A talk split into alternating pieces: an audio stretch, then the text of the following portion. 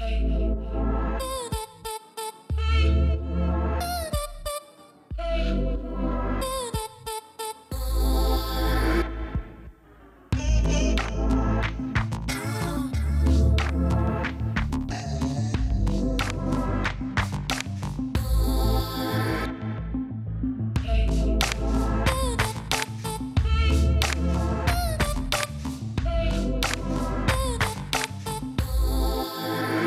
Bonjour et bienvenue à Dakar pour la deuxième semaine dans l'écrin euh, magnifique de ce musée des civilisations euh, noires. 300 euh, millions de critiques s'est installé ici pour trois semaines, vous le savez maintenant. Et si avec Denise Epoté, que je salue, notre pharaon aujourd'hui. Bonjour Denise.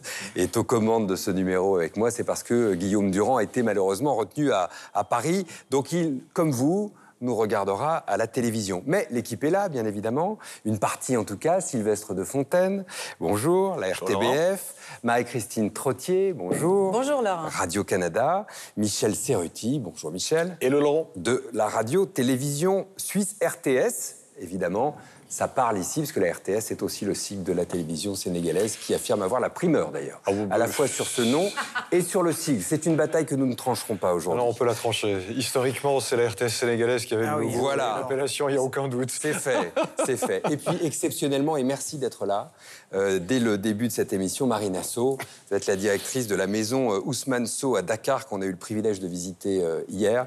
Et on va parler avec vous évidemment à la fois de l'œuvre et, et de l'héritage de votre père Ousmane So, qui est un immense artiste. Denise, je vous laisse d'abord dire à nouveau quelques mots de ce lieu, de ce musée exceptionnel. Alors, le musée des civilisations noires est un musée unique en son genre. Il abrite des œuvres venues de toute l'Afrique, c'est sa dimension panafricaine, mais également d'autres continents. Toutes les œuvres présentes ici questionnent la place de l'identité africaine et noire dans une société de plus en plus mondialisée. Abdoulaye Diop est le ministre de la Culture et de la Communication du Sénégal. Il sera notre invité. Pour commencer, évidemment, euh, les bonnes habitudes qu'on va conserver. On va, accueillir les instantanés de la semaine. Je vous rappelle le principe, une photo, évidemment, 20 secondes pour m'en raconter euh, l'histoire, me dire pourquoi vous l'avez prise. On va commencer avec vous, Denise. Alors, mon instantané, c'est la photo euh, de la directrice du plus grand musée d'art contemporain d'Afrique. Elle s'appelle Koyokuo. Elle dirige le ZETS MOCA au Cap, en Afrique du Sud. C'est la première femme africaine à occuper euh, ces fonctions dans ce genre d'établissement. Et pendant une dizaine d'années, elle a été commissaire d'exposition aux quatre coins du monde. Sylvestre. J'ai pris une photo à l'entrée de l'ancienne Belgique, qui est une mythique salle bruxelloise qui fête cette année ses 40 ans.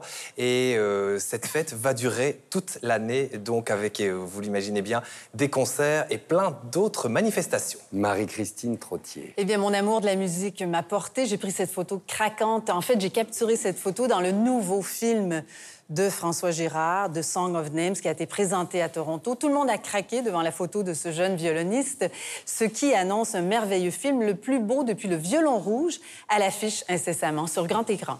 Michel, alors une photo qui représente un cours qui était donné au futur papa dans les années 60, une photo que l'on doit à Rob Gnant, qui est décédé il y a quelques semaines, un célèbre photographe euh, suisse dont on a salué le travail euh, à la fois esthétique et social. Il travaille beaucoup euh, sur le noir et blanc, documentariste un peu. C'est un magnifique et important photographe. Et en ce qui me concerne, la photo d'un banc en métal ajouré dans un petit village du sud de la France s'appelle Montolieu, c'est entre Toulouse et, Montpellier, pour ceux qui connaissent. C'est un banc dédié aux pétanqueurs. Les pétanqueurs sont les, les, joueurs de pétanque, évidemment, avec cette jolie phrase de Marcel Pagnol qui avec le soleil s'inscrit sur le sol, la preuve que Dieu est l'ami des joueurs de boules, c'est que les feuilles des platanes sont proportionnées à la force du soleil. On voudrait également, Laurent, demander à notre invité, Marina So, son instantané. Alors moi, j'ai voulu, euh, j'ai pris une photo d'une tenue, d'une tenue africaine qui représente bah, l'élégance africaine, n'est-ce pas Denise? Euh, Et en fait, derrière cette tenue, c'est tout un collectif hein, qui, euh, qui s'est mis en place à Dakar, qui s'appelle Atelier 221, 221 pour l'indicatif téléphonique mmh. du Sénégal. Et ces jeunes créateurs et designers se sont regroupés en collectif et ont décidé de conquérir le monde euh, voilà. Donc, euh, je trouve la démarche, euh, comment, la démarche très valeureuse déjà. Et je voulais, je voulais comment, parler d'eux. Et leur, leur, tirer un coup de chapeau. Absolument. Pour le coup. Évidemment, vous qui, vous qui nous regardez, vous pouvez regarder, retrouver euh, tous ces instantanés, ces clichés sur le compte Instagram de l'émission. L'adresse, comme toujours, c'est inscrite en bas de l'écran. Voici le sommaire de cette émission.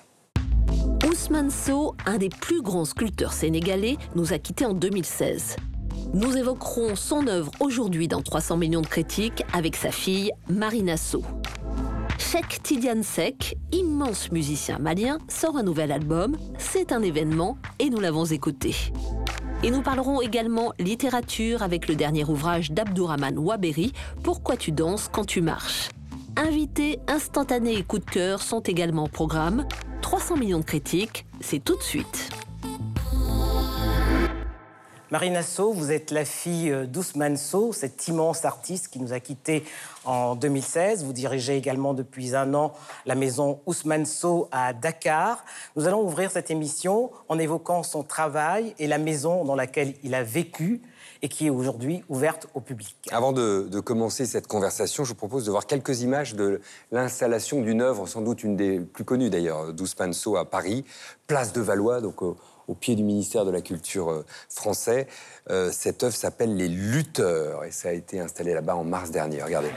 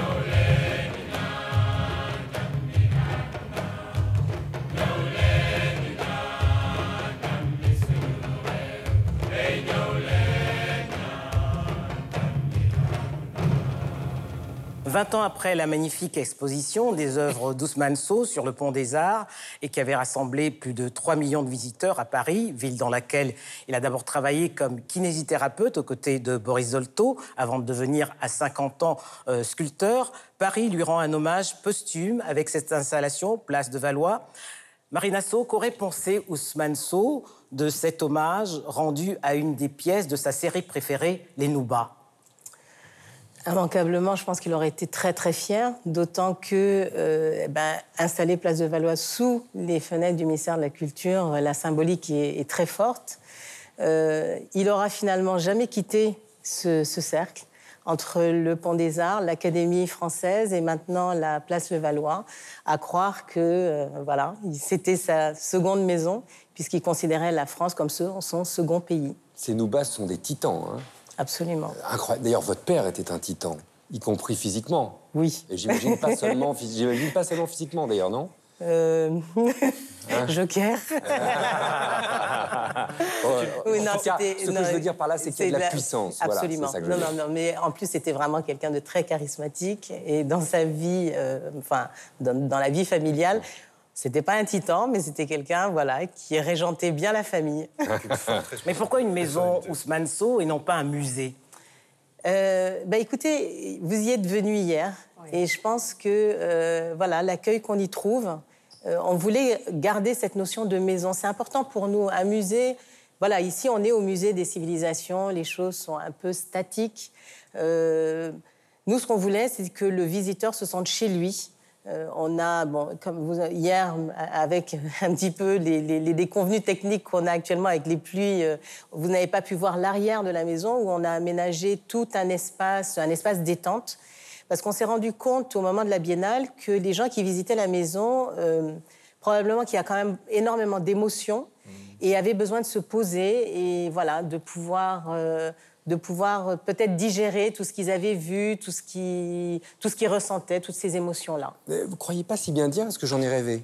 Ben voilà. Mais c'est vrai. Je vous l'ai dit en arrivant ce Absolument. matin, c'est- une œuvre extrêmement puissante. Elle est en plus assez variée, Mm. parce qu'il n'y a pas que... Il y a les Noubas, qui sont très impressionnants, mais il y a, il y a, les, il y a les Zoulous, il y a, des- il y a- il y a beaucoup d'œuvres. Mm-hmm. Il y a De Gaulle, euh, il y a Mandela, euh, voilà, il y a votre grand-père, hein, grand-père, euh, absolument. je crois. Et, et c'est très puissant. C'est- une émotion. Et il faut, le- il, faut le, il faut le visiter pour le voir. Mais vous Voilà. ressentez ça, vous? À oui, vivre à côté forcément. d'eux Forcément, puisque j'y ai vécu en plus. Mon père y a vécu, donc la, la maison est empreinte de, de, de- de l'âme de, de l'artiste. Euh, moi, quand je passe d'une salle à une autre, euh, euh, par moment, j'ai l'impression, euh, j'ai l'impression de le voir et, et de- et voire même de l'entendre. Justement, Marie-Christine. Oui, quand on entre dans cette maison, on rencontre l'âme d'Ousmane Sow. Et aussi en regardant, qu'elle soit sculptée ou représentée, l'évidence de la fragilité humaine. Et sous cette force apparente des, des bustes et des, des silhouettes énormes, on voit aussi l'approche d'un homme qui connaît le corps humain dans ses moindres détails. Le kinésithérapeute qu'il a toujours été a utilisé aussi sa science pour euh, sculpter, non? Oui, absolument. Il l'a vraiment mise à profit, euh, comme des sculptures, quand on les regarde de près. Et quand on a l'œil un petit peu aiguisé, on voit bien tout le, comment, Ah, tous les mouvements du muscle. Alors certains, Incroyable. il le dit d'ailleurs dans certaines euh, interviews, il y, a, il y a des muscles qui sont exagérés parce qu'ils partaient du principe que le corps humain n'était pas parfait. Donc, euh, à, par- à- à partant de ce postulat, euh, ben, on peut se permettre d'exagérer un muscle, une posture, pour lui donner encore plus de puissance. Michel? Oui, puis il y a une chose. Alors moi, j'étais ravi de, de- de- évidemment de découvrir ces sculptures parce que je les connaissais que par photo jusqu'à présent. Et je me souviens dans une émission précédente, on avait déjà parlé d'Ousmane Sow. et Je disais, j'aimerais bien une- voir à quoi ça ressemble parce que même par photo, on est pris, impressionné par la force, not- notamment du regard, indépendamment de la taille des pièces qui sont, qui, qui- qui sont grandes. Et je, je crois qu'il y avait un, un- un- un travail, enfin j'ai cru comprendre qu'il y avait un travail qui se faisait sur le, le- le- le- indép- euh, sur le regard, indépendamment évidemment de la connaissance simplement du corps et des muscles, alors qui est une évidence quand on, quand on, quand on regarde les sculptures.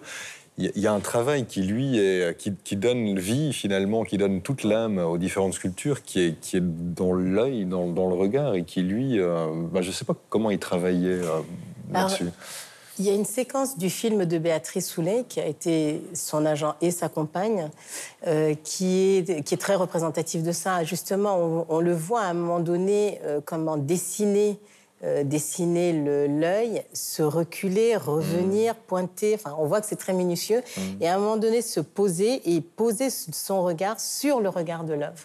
Donc oui, c'est absolument. C'était, je pense que le en, en- en règle générale, l'expression du visage était quelque chose de capital pour lui. D'ailleurs, euh, il disait que autant on peut, euh, comment, euh, euh, quand, une, comment, quand une sculpture a été un peu malmenée lors de transport, on- autant on peut la restaurer en surface. Autant à partir du moment où le visage était touché, l'œuvre était touchée. Donc c'était vraiment quelque chose de capital et effectivement notamment le regard. Et quand vous regardez bien certaines sculptures, elles vous suivent. Oui, Ah oui, oui. Elles vous suivent du on, dit, regard. on dit que le regard est la fenêtre de l'âme. Oui. Hein? Absolument. Et là, il y a de ça quand même. C'est-à-dire qu'il a remis de l'âme dans, dans une, dans une sculpture qui parfois est une sculpture purement esthétique. Et très souvent, j'ai entendu les enfants, parce qu'on reçoit énormément d'écoles sénégalaises, et tant mieux. Et souvent, euh, j'ai entendu les enfants euh, dire Ah, Mais euh, il va se réveiller, il va se c'est lever. Euh, voilà, on a l'impression qu'ils vont surgir. Et, euh, Et Sylvestre, Sylvestre de Fontaine. Il y, a, il y a quelque chose de très troublant dans, dans cette maison, dans, ce, dans, dans cet écrin. Euh, les, les salles sont thématiques, puisqu'il a, euh, il y a, il y a toute une- il y a des séries. Et euh, il y a évidemment des, des petits panneaux explicatifs. Euh, c'est une première manière, j'allais dire, de- d'aborder l'œuvre, mais je pense aussi qu'on peut le faire, et je me suis rendu compte de ça quand j'étais dans cette maison, sans lire les panneaux, euh, pour y mettre ce qu'on y, ce qu'on y veut. Et ça, c'est vraiment excessivement troublant. Ces personnes qui... je, je comprends très bien les enfants qui disent... elles vont s'animer. On peut y mettre un peu ce qu'on veut, euh, ce qu'on peut aussi. Euh, c'est très troublant. Est-ce que c'est quelque chose qui, l'animait aussi de pouvoir mettre sa propre interprétation, l'interprétation de celui qui regardait dans les œuvres? Oui, alors toute la scénographie a été faite par Béatrice Soulet. Et justement, on s'est posé la question est-ce qu'on pose juste les œuvres et on laisse l'imagination se, se promener et s'inventer sa propre histoire? Ou euh, on fait quand même une signalétique Alors, on a opté pour, euh, ben, pour le qui peut le plus, peut le moins. Mhm. Et on s'est dit, on va faire quand même une signalétique, d'autant qu'il a commencé à faire les bronzes en 2000 et que pour les séries que vous avez vues, pour certaines, il y a des, il y a des, comment, des œuvres originales qui sont, qui, qui, qui sont dans des collections privées. Donc, pour qu'on ait une idée de la série globale, il fallait qu'il y ait une scénographie. Il fallait qu'il y ait, pardon, cette signalétique. Maintenant, c'est vrai que quand je regarde, parce que bon, j'y suis forcément assez souvent, quand je regarde les gens euh, comment euh, déambuler dans les salles, euh, beaucoup prennent la signalétique en photo. euh, et d'un air de dire, je vais d'abord m'imprégner de l'œuvre, hein, je vais vraiment capitaliser, enfin prendre tout ce que je peux prendre de l'œuvre, et probablement, je suppose qu'après, a posteriori, ils lisent euh, comment ce qui avait été. euh, Ce qui précise que Béatrice Soulet a été l'agent, mais Et également la de- d'Ousmane et qu'elle a réalisé euh, plusieurs documentaires hein, sur son œuvre Tout à hein, fait. et même des livres, hein, dont le fameux même Ousmane Sow Sow a été petit, qui est très drôle, que je vous invite qui à, qui est à destiné lire. aux, aux enfants. Avec beaucoup d'anecdotes, euh, beaucoup d'anecdotes à l'intérieur, ouais, effectivement. Marie-Christine. On y voit des œuvres extraordinaires, les, les personnages historiques, euh, Victor Hugo, euh, De Gaulle, Nelson Mandela en footballeur avec une petite, euh, une petite Avec blague. un petit clin d'œil. Footballeur, rugbyman. Non, il est- Rugbyman. non, non, non, football- pardon. Il est, il est bien en footballeur. Il est même en gardien de but parce que c'est le gardien de l'Afrique. Oui, oui, tout à fait. Hein c'est le gardien de l'Afrique. Et C'est j'aurais mon côté aimé, camerounais. j'aurais aimé, bien sûr, voir euh, cette série euh, qui appartient euh, à un morceau d'histoire du continent où j'habite, cette série sur les Amérindiens, la fameuse bataille de Little Big Horn, où victoire historique des Amérindiens sur les colonisateurs. Où est-elle, cette série? Alors cette série, elle est dans un autre lieu euh, qui se trouve à Bel Air, donc du côté de Anne, un, quartier excentré un petit peu de Dakar. Euh, c'est ce qui aurait dû normalement être le musée. Euh, cette bâtisse est prête. Il l'avait pensé. Alors, il avait plus, lui, pensé, comme quoi on revient tout toujours à cette notion de maison, parce que lui, c'était une maison d'artiste.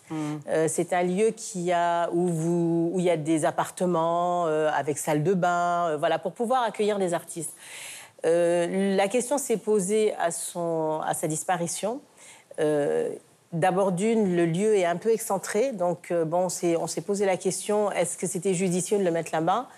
Et puis, on s'est très vite dit avec mon frère et Béatrice, il n'a même pas eu le temps de poser ses œuvres. Qu'est-ce que ça va donner au final? Est-ce que nous, on arrivera à, se projeter dans ce musée, dans cette maison? Alors que sa maison, en fait, quand on la regarde, ben, elle, attendait les œuvres finalement. Euh, elles nous ont mis dehors. Il n'y a plus de chambre, il n'y a plus de bureau, il n'y a plus de voilà. Elles ont euh, des, fois, c'est vrai que c'est, pour l'anecdote, je les regarde et je me dis, mais finalement, elles se sont dit, bon, ben maintenant, nous, on est, c'est bon, on a fait le job. hein. Pendant 20 ans, on a fait le tour du monde. Maintenant, on rentre à la maison et puis, bon, vous, euh, dehors, quoi. Merci Donc, Marina Et, on va se quitter en regardant des images de la maison Ousmane à Dakar. Très bien. Merci à vous. Merci.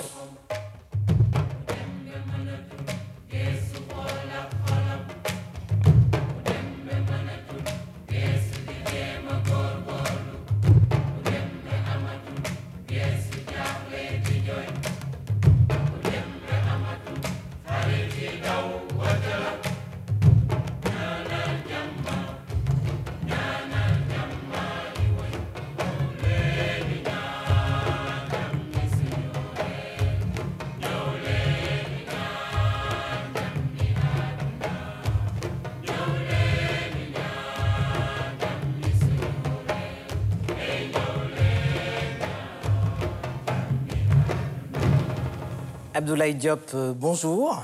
Bonjour. Vous êtes depuis avril dernier le ministre de la Culture et de la Communication du Sénégal.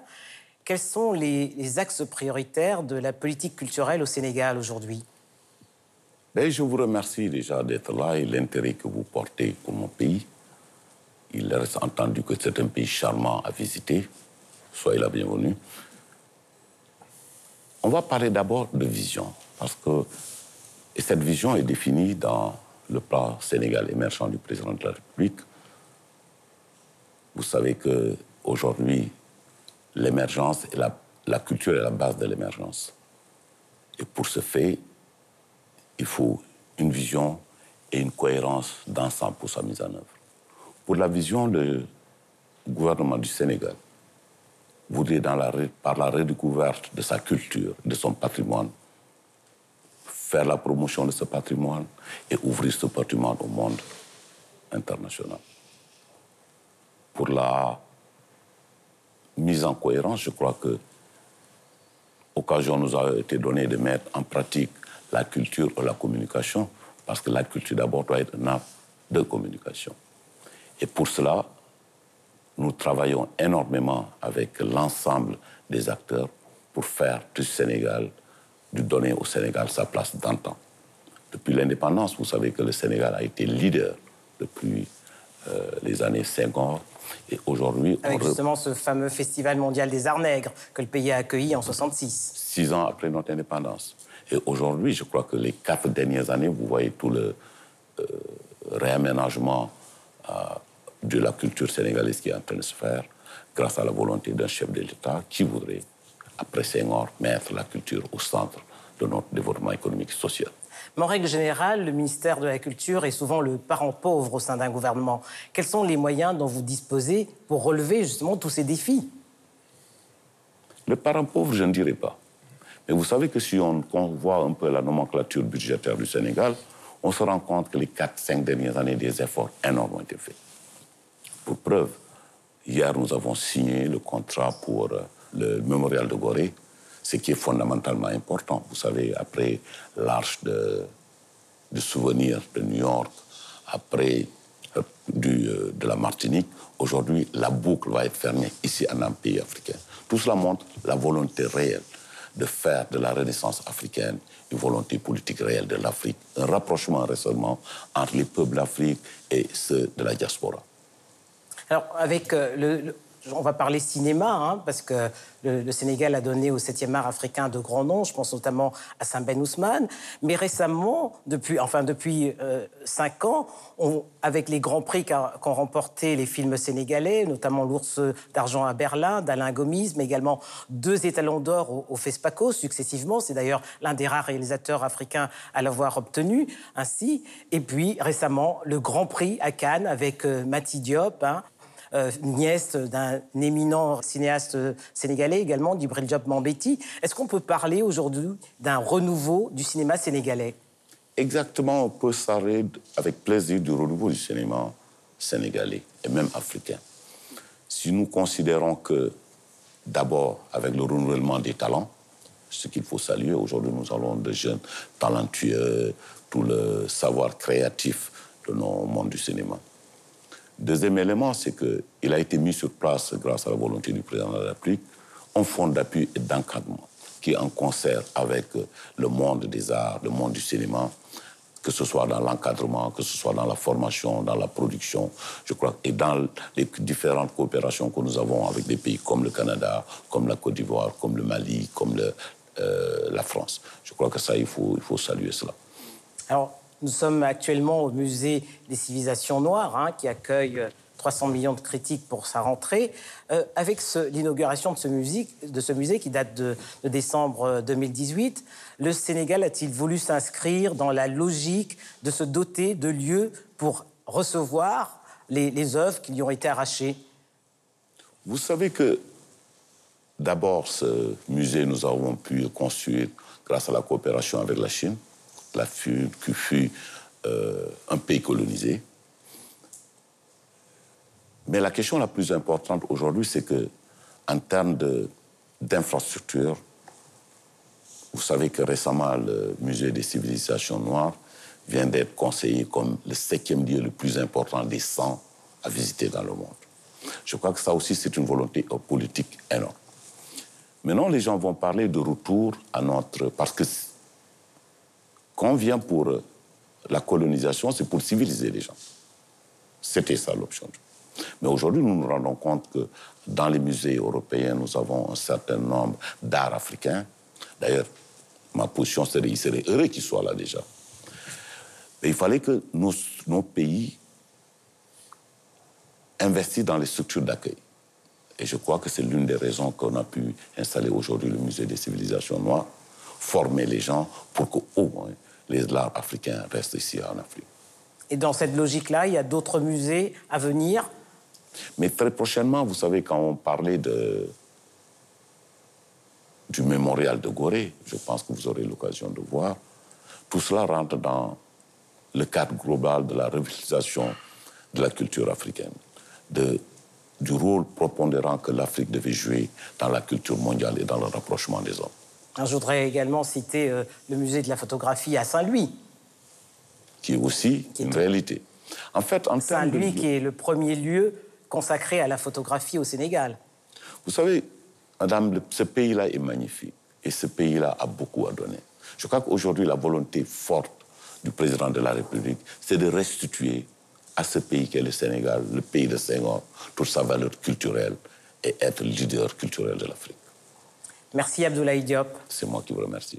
Merci beaucoup d'avoir été notre invité dans cette émission euh, exceptionnelle et de nous accueillir dans, votre pays qui est un pays effectivement euh, magnifique, que moi personnellement je ne connaissais pas, euh, que je n'avais jamais visité, qui est un pays fantastique. Merci encore une fois, merci beaucoup. Et si vous vous arrêtez à Dakar, vous serez venu au Sénégal, mais vous n'allez pas visiter le Sénégal. Je n'ai pas fini. C'est le début, ça n'est que le début. Merci beaucoup d'avoir été avec nous aujourd'hui. C'est vrai qu'on parle musique maintenant avec une euh, légende du jazz africain. Il a fait partie euh, d'un groupe malien, lui aussi légendaire, le Super Rail Band. Il a accompagné les plus grands. Alors on peut citer Jimmy Cliff, on peut citer Carlos Santana évidemment. Mais il a attendu 50 ans euh, pour se lancer en, solo avec son premier album dans les années 90. Depuis, chaque album de Cher Tidiane Sek, parce qu'évidemment c'est lui dont je veux parler, est un événement. On en écoute un, un extrait, évidemment, on en parle ensuite.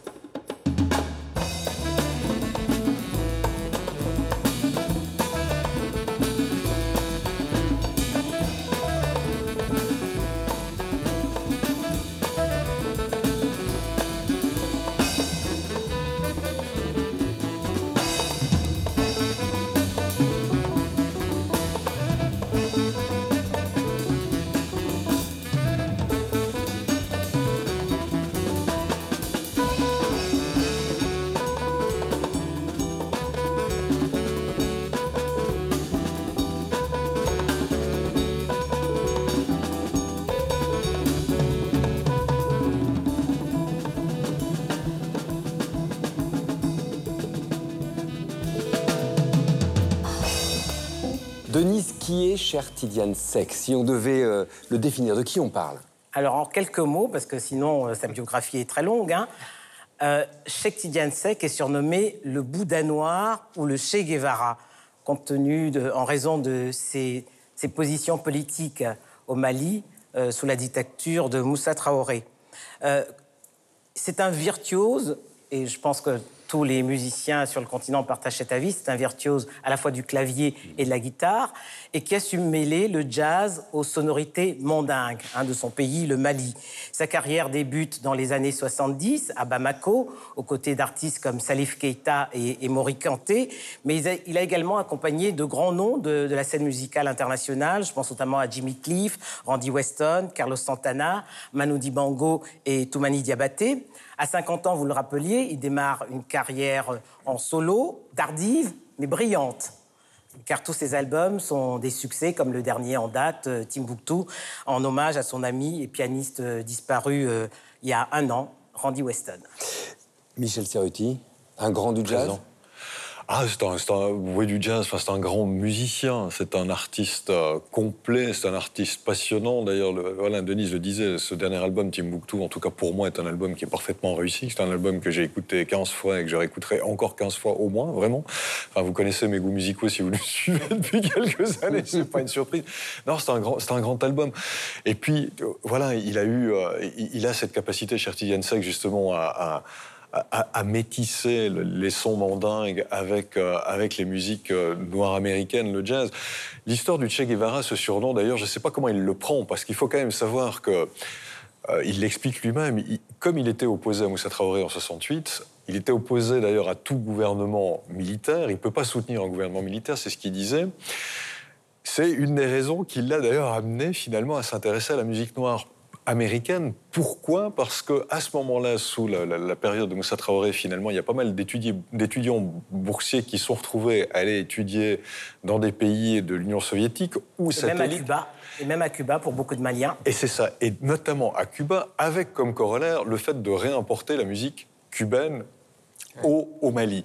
Et lui, pour s'en détacher, disant, nous, on était de la génération Woodstock. Moi, j'écoutais euh, Louis Armstrong et puis Aretha Franklin à la radio quand j'étais, quand j'étais petit. Et moi, ma génération, c'est la génération Woodstock, la musique qui m'intéresse aussi euh, par réaction précisément à ces boursiers qui étaient proches euh, du pouvoir et qui ramenaient une musique hmm. qui était voilà qui était cubaine parce que parce que Cuba était enfin, socialiste soviétique. Donc lui s'est engagé dans cette voie. soviétique. Les socialistes sont toujours défendus d'être soviétiques d'ailleurs. De médiance, on va dire d'influence. C'était la sphère. Et, lui s'est imprégné de cette, de cette musique-là précisément pour ça.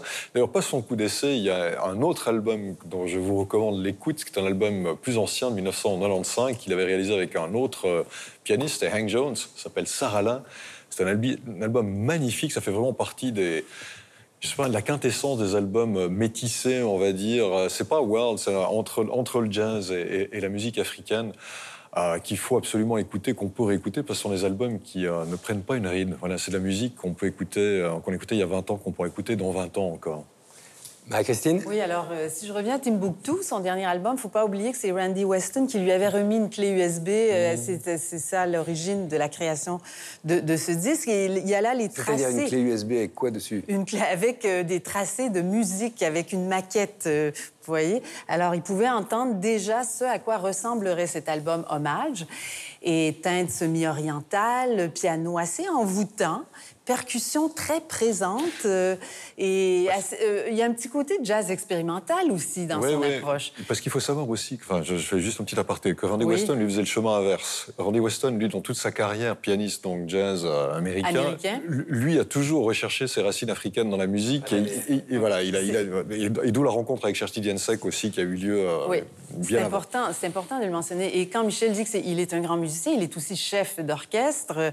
Nous, on l'a connu au Festival de jazz de Montréal. Il était venu diriger Oumour Sangaré. Ça avait été une soirée inoubliable. Mm. Alors aussi, il invite euh, le, saxophoniste camerounais Manoudi Bango, Abdal Malik. Euh, caractère assez solennel quand Abdal Malik intervient dans Timbuktu. On, sent vraiment la prière, l'hommage à Randy Weston à ce moment-là. Abdel Malik, il est comme ça. Hein oui. Il est assez solennel avec les anciens, notamment, avec ceux qu'il considère comme ses maîtres. Oui la notion de métissage est parfois un peu galvaudée euh, dans le monde dans lequel on vit aujourd'hui. Tout est métissé. Hein. Euh, et justement, ici, on est à, vraiment à l'essence même de ce qu'est le métissage. C'est-à-dire, effectivement, et euh, Michel l'a un peu évoqué, on a un musicien malien qui est allé vers le, jazz américain pendant toute, toute, sa carrière. Et de l'autre côté, Randy Weston, né à Brooklyn, qui est un pur américain, en tout cas de naissance, et qui, par son père qui l'a initié, qui lui a dit Mais n'oublie pas d'où tu viens. Moi, je viens du Panama. Nous avons des racines jamaïcaines. Nous faisons partie de la diaspora africaine. Il a vraiment marché, il a cherché, jusque dans les titres de ses albums. Hein. D'ailleurs, je, parle sous euh, le contrôle de, Michel. Je crois qu'il est même allé, j'ai regardé, ouvrir un club de jazz à Tanger à un moment donné dans sa vie, euh, Randy Weston.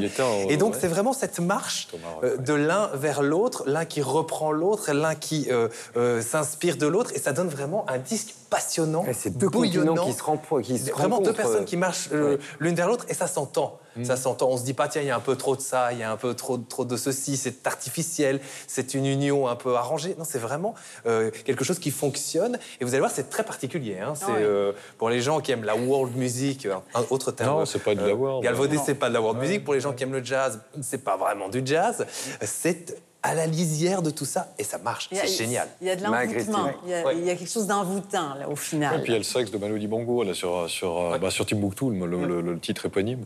Euh, et puis on, bah, on, reconnaît aisément cette sonorité, ce phrasé, ce jeu, voilà, qui, qui amène quelque chose en plus, euh, en tout cas sur ce, titre-là, clairement. C'est intéressant parce qu'on parlait au début d'émission d'Ousmane So, qui euh, a commencé à sculpter, ou plus exactement à montrer sa sculpture, parce que jusque-là, il détruisait ses œuvres. À 50 ans, c'est la même chose. Oui, À 50 ans, il y a une bascule. Alors, il fait de la musique avant, oui. Charty Oui, mais il, est il est en arrière-scène. Voilà, exactement. Et là, maintenant, il se met en avant, parce que... Et quel est le déclencheur? Ah, il faudrait lui poser la question, mais je hein, crois, ça que, peut je crois être que c'est l'âge, 50 ans, l'âge de la maturité. et Le puis, plus bel euh, âge. hein. Le plus bel âge, oui, c'est vrai. Et puis, euh, il, a, il a lancé tellement de carrières euh, d'artistes, et notamment toutes ces voix maliennes. Euh, Michel parlait de Moussangaré, mais on, par- on peut parler aussi de, de, de Rokhaya, euh, Traoré. Traoré, euh, tout- toutes ces chanteuses maliennes qui ont des voix magnifiques. Euh, derrière toute leur carrière, on voit, toutes ces carrières, il y a la patte de Cheikh Tidiane Seck. Ouais, c'est ça qui est important à comprendre pour chercher Yann C'est vrai qu'on a l'impression qu'il débarque, enfin, en tout cas pour euh, la production, la, la- la- la réalisation d'albums en nom propre qui, qui- qui déboule comme ça, mais, mais c'est quelqu'un qui occupe euh, le, le territoire musical depuis, euh, depuis bien bien longtemps. Vous le rappeliez qu'il était dans le, le Super High Band au début des années 70 avec Salif Keita, avec Maurice Conté. C'est quelqu'un qui a toujours été là dans la musique. Alors même s'il signait pas les albums, il a produit, il a, il a découvert, il a arrangé, il a, il a dirigé. Enfin, il a toujours été là. Il- et, et pour n'importe quel musicien africain, notamment, vous dites cher Tidiane Seck. Enfin voilà, c'est quelqu'un qui est, qui, est, qui est une sorte de pierre angulaire de la musique. Euh, Denise évoquait les surnoms. Il aime les surnoms. Bouddha africain, guerrier aussi qui s'ajoute à ça. Et il est peintre également. C'est à lui qu'on doit l'illustration sur Timbuktu. Et c'est très joli, c'est très évocateur ce qu'on y retrouve. Et nous allons parler à présent d'un écrivain africain né à Djibouti, grand voyageur, professeur de littérature française et francophone à Washington, après avoir enseigné en France. Il s'agit d'Abdourahman Ali Waberi, qui publie un nouveau livre, Pourquoi tu danses quand tu marches, dont on nous explique le titre. C'est l'histoire d'une enfant et de son père. Alors une enfant à qui on a dit, tu sais ma fille, tu pourras jamais demander ça à ton père. Il faudrait pas que tu fasses du vélo avec ton père, etc. Donc cet enfant a été titillé par ces questions qu'elle entendait dans l'entourage. Et puis vers 3-4 ans, elle décide d'aller partir à l'assaut du père en disant mais c'est père qui me paraît normal, il y a des choses qu'il peut apparemment ne pas faire. C'est là qu'elle pose la question mais papa pourquoi tu danses quand tu marches? Et le père, confronté à cette question à la fois affectueuse et en même temps dure, va essayer de remonter dans le temps et expliquer à sa fille pourquoi il est un peu légèrement différent comme papa. Et ce faisant, il raconte son passé et il s'est réconcilié avec son passé. Marie-Christine, on raconte euh, le, le pourquoi de ce livre ou l'histoire de ce livre? Oui. Euh, D'abord, préciser que quelle chance est là, cette jeune fille, d'avoir un papa aussi bon conteur. Parce que le déclenchement de ça, c'est cette question anodine. Pourquoi, papa, tu danses quand tu marches? Ce qui l'oblige à faire un grand retour en arrière sur sa vie, à une époque charnière où Djibouti devient, euh, atteint son indépendance, pe- petit pays de l'Afrique de l'Est. Et donc, il y a un grand, grand travail sur sa mémoire, sur le fil des événements. On s'entend qu'il triche un tout petit peu dans, dans le- justement la, la chronologie des événements, mais ça, il le dit candidement. Mais, mais et, et jamais, jamais, il, il y va sur un ton mélodramatique dans sa manière de raconter sa propre histoire à sa fille. Et pourtant, il y aurait matière. Moi, parfois, j'aurais le goût de... Je, je- je suis émue, mais non, c'est de ma faute à moi, c'est pas de sa faute à lui. Alors elle, elle reçoit le récit de la vie de son père et en même temps, le récit de la vie de son pays. L'importance des femmes, l'importance de l'enseignement, l'instruction faite par des femmes. Sa grand-mère, Cochise, ça, c'est le surnom d'un chef Apache. Et donc, il, il perçoit la famille comme une tribu sur euh, laquelle veille la grand-maman Cochise. Et c'est fait, fait comme ça, du début à la fin. C'est vraiment une lecture captivante et très fraîche. Je crois que c'est son plus personnel, c'est son roman le plus personnel et aussi le plus autobiographique. Il vit sur le continent nord-américain, Oui, il est chez nous. Souvent, d'ailleurs, il vient de remporter un prix au. Métropolis Bleu. Euh, il est un habitué du continent chez nous, oui. Alors, Ma- Marie-Christine le rappelait, hein, c'est le premier roman autobiographique d'Abdoulahman Waberi qui oppose, qui met en parallèle euh, l'innocence de l'enfance, sa fille, et puis la gravité de l'enfance qu'a vécu l'auteur dans ce quartier pauvre de Djibouti, Michel. Ah oui, euh, il, est prof à la George Washington, À- à euh, Washington, University, oui. si, je, si je me rappelle bien. Ouais, c'est un bouquin qui est, qui est euh, à la fois complètement en- ancré dans son histoire propre, celle de Djibouti et la sienne de ce petit enfant euh, chétif, souffreteux, malingre, atteint de poliomyélite, en tout cas à sa jambe, et quelle souffre-douleur de, de pas mal d'autres camarades. Et puis c'est une histoire complètement universelle dans la façon dont il dépince eh bien ses, ses, handicaps, ce statut, et puis euh, se sauve par la lecture et par l'écriture et devient l'auteur que l'on connaît aujourd'hui. C'était une sorte d'autofiction, parce qu'évidemment il y a deux, trois choses qui sont peut-être un peu romancées, mais mmh. fondamentalement c'est quand même sa vie, c'est ce qu'il dit en, en, entretien. Et c'est vrai que c'est la première fois qu'il écrit de manière aussi, euh, aussi personnelle. J'ai eu le sentiment d'ailleurs que le livre est un petit peu en deux parties. Quand vous parliez de l'absence de, de, de, mélodramatique, euh, c'est une écriture assez sèche. C'est une, une, écriture, oui, très sèche. Ciselée. Alors que j'ai presque un peu regretté, je fais un petit, une petite parenthèse là-dessus. Non, parce qu'on a eu l'occasion de dire. J'aime bien l'écriture sèche, moi. bah, non, mais oui, mais en même temps, voilà. Alors, il est prof de littérature, il, s'est superbement écrit, ça se lit très bien. Alors, je vais pas faire, je vais pas dire autre chose, c'est parfait. Puis en même temps, comme on a eu l'occasion ces derniers temps, notamment dans cette émission, de lire pas mal d'auteurs africains, euh, voilà pour moi, manquait, ce que j'aurais aimé retrouver là-dedans, c'était ce qu'il y avait dans Gauze, par exemple, Camarade Papa, ce qu'il y a chez Patrice Nganang, l'auteur camerounais, ce qu'il y a dans Tram 83 de, Fiston euh, Monza Mujila. C'est-à-dire quelque chose qui, voilà, qui soit plus propre au continent africain dans l'écriture que ça ne l'est peut-être de manière plus globalisée, avec une écriture qui est parfaite, qui est presque celle d'un académicien comme, comme, bah, il vit loin, de, eh Djibouti. Mais hein, donc, euh, ce qu'il raconte, c'est ce qui reste de sa mémoire d'enfant mhm. à Djibouti. Oui, mais dans une écriture effectivement qui est assez occidentale. Qui veut transmettre à sa fille. Hein. Euh, cette lecture l'a protégé des railleries de ses camarades, hein, comme le, rappelait Michel. Euh, Pas que des railleries, des, maltraitants. parce qu'il allait se, il, allait se réfugier dans des lieux pour lire. Le méchant Johnny. À, l'autre bout du quartier dans lequel il vivait. Et, et c'est vraiment une belle revanche de la vie. Parce, que partir des quartiers pauvres de Djibouti pour se retrouver professeur mmh. à George Washington. Il dit, je peux me permettre de le dire brièvement, et puis évidemment je vous laisse la parole. Je le dis sans honte, mais mon père ne savait ni lire ni écrire mmh. le français, à la ligne. Maman ne savait ni lire ni écrire le français, à la ligne. Grand-mère Cochise ne savait ni lire ni écrire le français. Ma tante, les cousins, les cousines, les oncles, les grands-parents et même les voisins, tous ces gens-là ne savaient ni lire ni écrire le français. Madame Annick, l'institutrice française qu'il a là-bas, seule pouvait m'apprendre à lire, à écrire le français. Donc quand je vous dis que c'est sec, c'est sec, et en même temps c'est signifiant.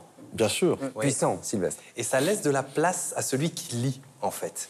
C'est ce que c'est comme ça que moi je l'ai ressenti. Alors mhm. je, suis complètement d'accord avec euh, euh, peut-être une certaine manière occidentale d'écrire, un peu, un peu sèche, un peu, j'allais dire presque télégraphique dans un sens très technique du terme. Hein, quand, vous dites à la ligne, à la ligne, il y, a vraiment ça. Euh, avec une et d'autres d'autres ouvrages qu'on a, a lus euh, pour cette émission, effectivement, qui sont le temps est, plus rallongé, l'écriture elle-même est plus rallongée.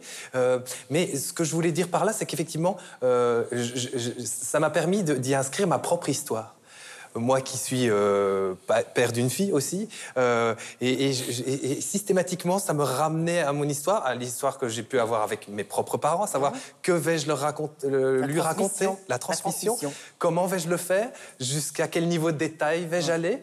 Euh, c'est quelque chose qui, j'ai l'impression d'avoir un niveau de communication et que les, parents ont un niveau de communication plus élevé aujourd'hui que moi je n'ai plus l'avoir avec mes parents, par exemple. Et je trouve, et, tout ça, c'est venu par la lecture de, ce livre qui a cette vertu-là, sans doute. Mhm. Euh, ce n'est pas mon histoire, c'est complètement différent. Euh, mais néanmoins, je peux y mettre, moi, mes propres interrogations. Il y a une place pour le lecteur, alors. Il y a une place pour le lecteur, effectivement. Et puis ça a été aussi un déclic hein, pour lui, cette question de sa fille, parce que c'est une introspection. Absolument. Et il y a un moment où il lâche son fou. Hein, vous l'avez oublié peut-être, euh, sans vouloir divulgacher, Stromae entre en scène. Ah Et il y a là la clé de voûte euh, de toute cette histoire. J'en dis pas plus, je suis pas une divulgacheuse. J'adore cette expression, J'adore cette expression euh, québécoise, évidemment, inventée pour remplacer un mot américain qui était en train de nous envahir. Et que vous avez évidemment tous deviné, je ne le prononce pas ici, ce serait quand même extrêmement malvenu. C'est, encore une fois, vous avez dit tout à l'heure, Denise, un écrivain africain. C'est un écrivain plus mondial qu'africain, d'une certaine manière, qui transmet son histoire africaine, mais par une langue, j'insiste là-dessus, parce que ça m'a vraiment frappé, par une langue qui, par exemple, m'est proche. C'est bien, c'est bien que vous mettiez le doigt là-dessus, Laurent, parce que ça a été un débat il y a, quelques années, avec notamment euh, Alain Mabankou. Tous ces écrivains africains euh, qui écrivent en français, qui pensent en français, qui rêvent en français, Mhm. et qu'on classe et qu'on ne classe pas dans la littérature française, mais francophone, comme si c'était un appendice à côté, alors qu'ils parlent la même langue. Mhm. Et, et c'est vrai. Euh, Donc aujourd'hui, Abdoulaye Waberi, est-ce un écrivain français ou un écrivain francophone? C'est très C'est à les deux. En tout cas pour moi, à l'aune de ce livre, non, non, c'est en tout cas il est beaucoup plus proche à l'aune de ce livre, il est beaucoup plus proche d'une écriture, on va dire traditionnelle, classique euh, française qu'un bon nombre d'auteurs euh, euh, africains euh, qu'on qu'on- qu'on- qu'on a pu lire. Et ce qui n'enlève à aucune qualité de ce livre, c'est un très joli livre, hein, vraiment, encore une fois, qui, qui laisse, comme disait Sylvestre, la place aussi pour le, le lecteur euh, la possibilité de s'identifier parce que l'histoire est universelle, parce que, parce que voilà, c'est l'histoire du pauvre petit qui, euh, qui finalement euh, réussit à complètement s'émanciper. Et ce que je voulais dire tout à l'heure, c'est rigolo parce que j'avais l'impression, moi-même, en lisant le livre, qu'il y avait deux parties dans le livre. On parlait du fait que c'était la première fois qu'il écrivait véritablement sur lui-même. Et j'ai l'impression que dans les parties, euh, la première partie du livre, qui est celle où, le- où il vit les situations les plus difficiles pour lui, c'est comme s'il y avait un- une sorte de filtre, il y a une certaine distance. Il n'est pas complètement. euh, inca- Enfin, il a incarné, il est là-dedans, en même temps, il y a une pudeur. Il y a une pudeur, Et, ouais. et puis, plus le livre avance, plus finalement son destin se, se réalise, se met en place. Là, on a l'impression véritablement que- que- qu'il assume beaucoup mieux ce statut-là de, de, ben, de jeune qui, tout d'un coup, commence à avoir du succès et être respecté parce qu'il écrit pour tous les petits caïds du quartier, parce qu'ils sont incapables d'écrire une dissertation. Donc, c'est lui qui le fait Le pour petit eux. caïd qu'il faisait tomber dans la cour. Voilà. Bah, et, et- et là, on sent une revanche sur son destin et on sent tout d'un coup l'écriture qui. euh, je sais pas, moi j'ai eu l'impression que tout d'un coup il y, avait, il y avait quelque chose qui se mettait en place et que de je boite au début, véritablement Ouais, je danse de aussi dans l'écriture. hein, par Ah ouais. l'écriture. oui. On n'a pas parlé de la mère. La mère, Mais il euh, elle a souffre un de l'absence de sa mère qui, en fait, la- le dépose chez la grand-mère, qui. Cochise, qui devient effectivement le personnage central. Oui, ça, c'est assez. ben, c'est le rapport avec la mère qui est un peu. euh, c'est ambigu un peu. On se demande si la mère le rejette parce qu'il a une infirmité Alors c'est ou ce qui si elle sous-entend l'aime. parce que son frère est plus fort. Peut-être, mais elle l'aime peut-être, mais elle veut le protéger de son âme. Je sais pas. Elle a je sais peur pas pour comment lui, en tout cas, c'est ce qu'on comprend. Oui, mais encore une fois, on a là un livre, euh, une fiction qui nous apprend l'Afrique, même si son écriture est moins africaine. Et moi, tous les livres euh, de cette nature nous en apprennent tellement davantage que les manuels d'histoire. Autant que Dany Laferrière nous parle d'Haïti, autant que Lucie Pagé nous parle d'Afrique du Sud. On apprend et ça nous donne le goût d'en savoir davantage. Moi, Djibouti, je connaissais pas vraiment, mais là, ça me donne le goût de connaître ce pays, ce petit pays. Et voilà, c'est souvent comme ça. Vive la littérature pour ça. Abdourahman Waberi, Pourquoi tu danses quand tu marches C'est publié donc chez Jean-Claude Lattès. On va terminer cette euh, émission, comme toujours, avec vos coups de cœur de la semaine. Tiens, Sylvestre, feu. Un bouquin Table de nuit. Euh, c'est un bouquin que, dans lequel on se replonge de temps en temps, qu'on peut lire en parallèle d'un autre livre. Ça s'appelle Écrit stupéfiant.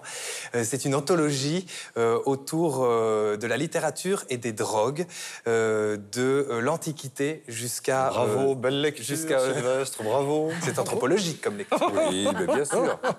Comme je dis toujours, j'ai fait anthropo, j'ai le droit de le lire. et et c'est intéressant parce que ce sont des écrits qui ont été inspirés par les drogues, c'est-à-dire des gens qui étaient sous influence quand ils ont écrit, parfois c'est illisible d'ailleurs, euh, et euh, d'autres autour de cette thématique-là. Donc c'est c'est une grosse, grosse brique, mais c'est très, très, très intéressant. Marie-Christine. Mais on aime la littérature ici. J'attire votre attention sur l'écrivain québécois Kevin Lambert.